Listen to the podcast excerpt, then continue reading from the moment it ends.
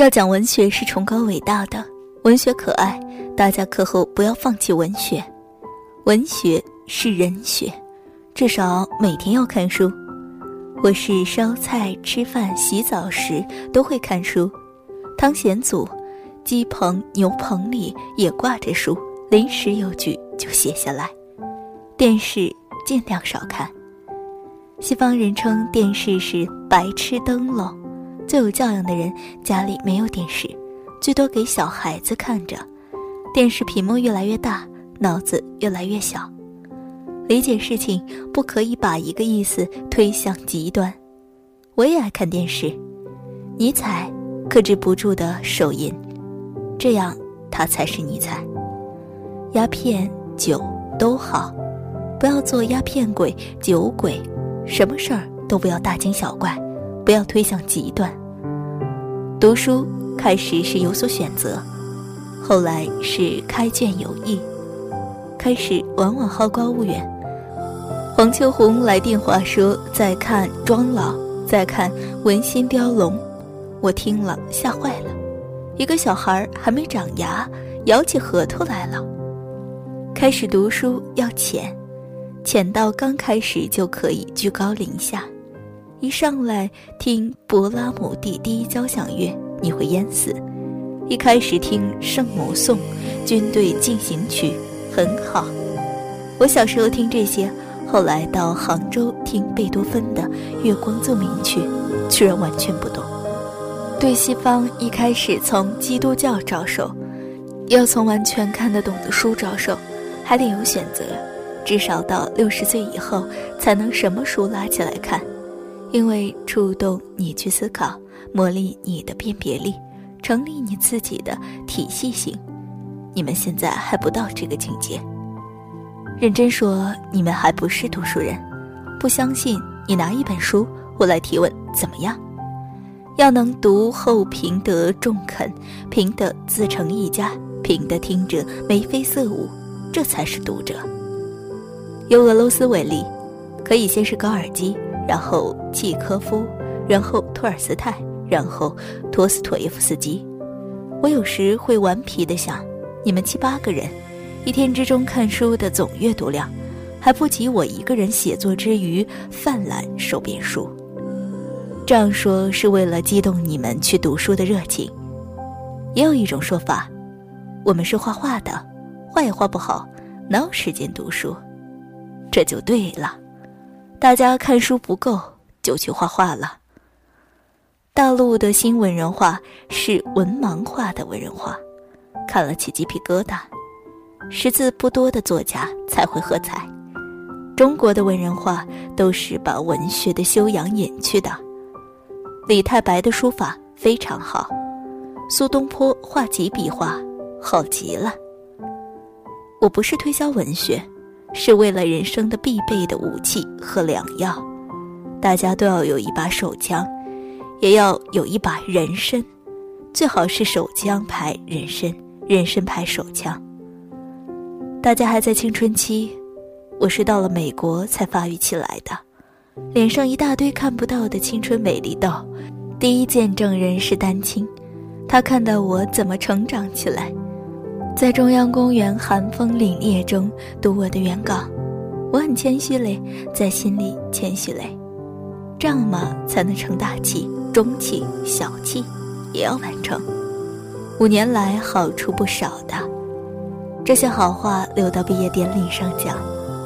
我给每个同学一份礼物，每个人都有缺点，克服缺点的最好办法是发扬优点，发扬优点，缺点全部瓦解。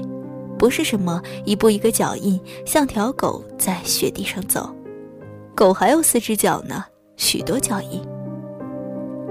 五年来，我们的课遭到许多嘲笑。我知道的，一件事有人嘲笑，有人赞赏，那就像是一回事儿了。否则太冷清。只要有人在研究一件事，我都赞成，哪怕研究打麻将。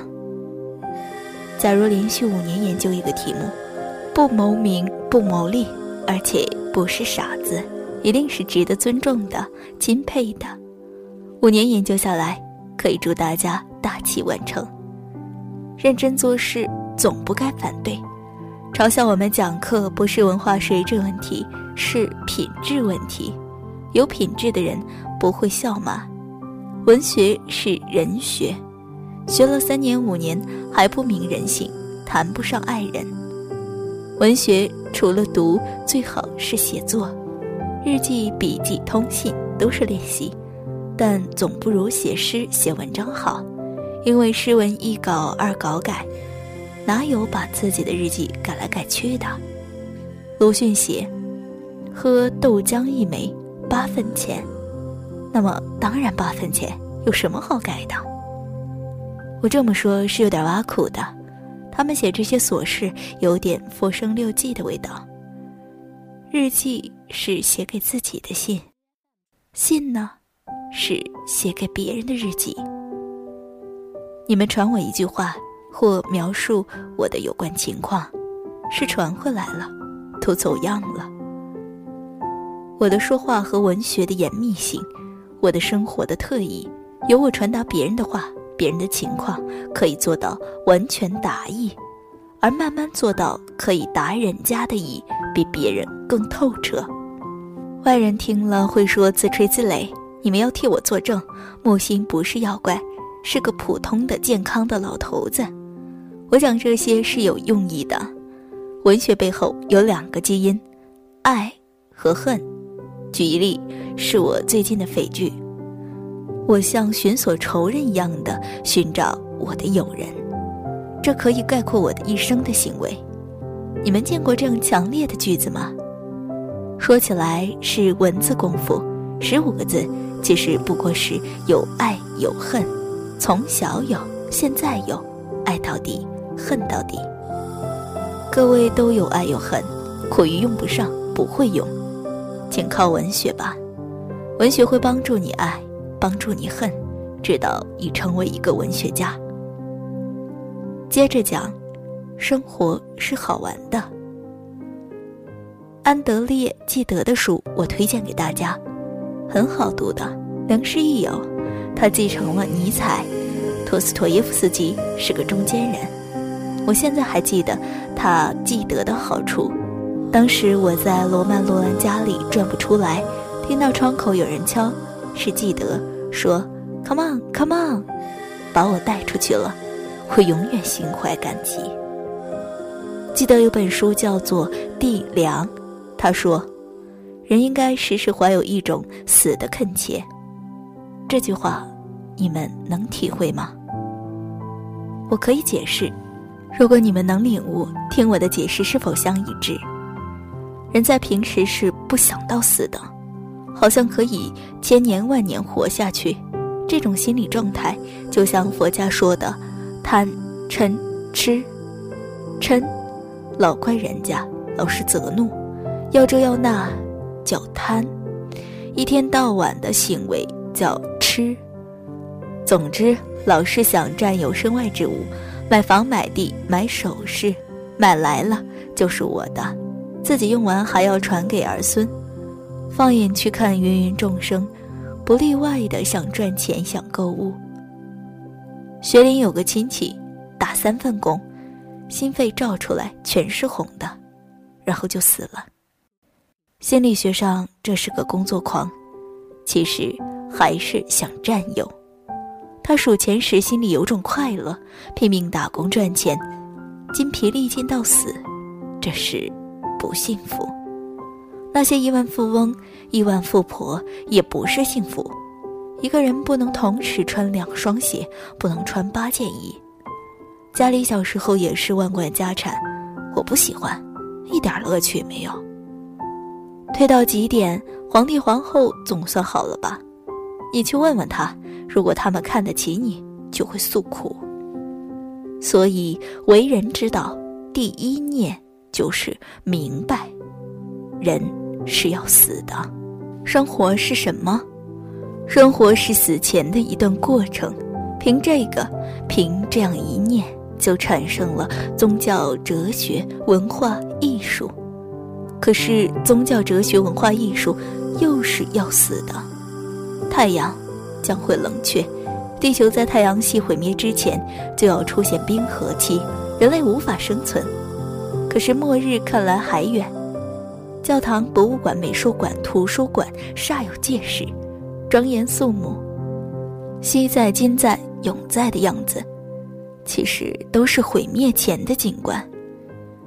我是怀着悲伤的眼光，看着不知悲伤的事物。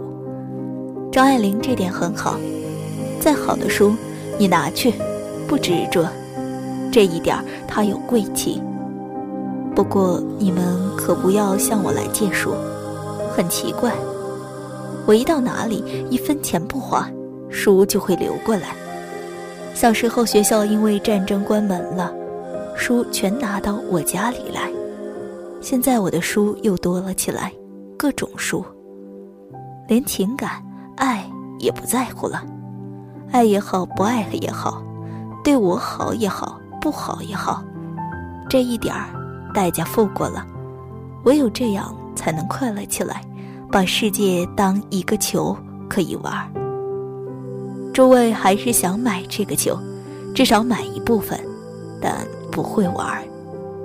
莫扎特会玩，他偶尔悲伤，他的悲伤是两个快乐之间的悲伤，但快乐的纯度我不如莫扎特，他是十足的快乐主义，我是三七开，七分快乐，还有三分享乐主义。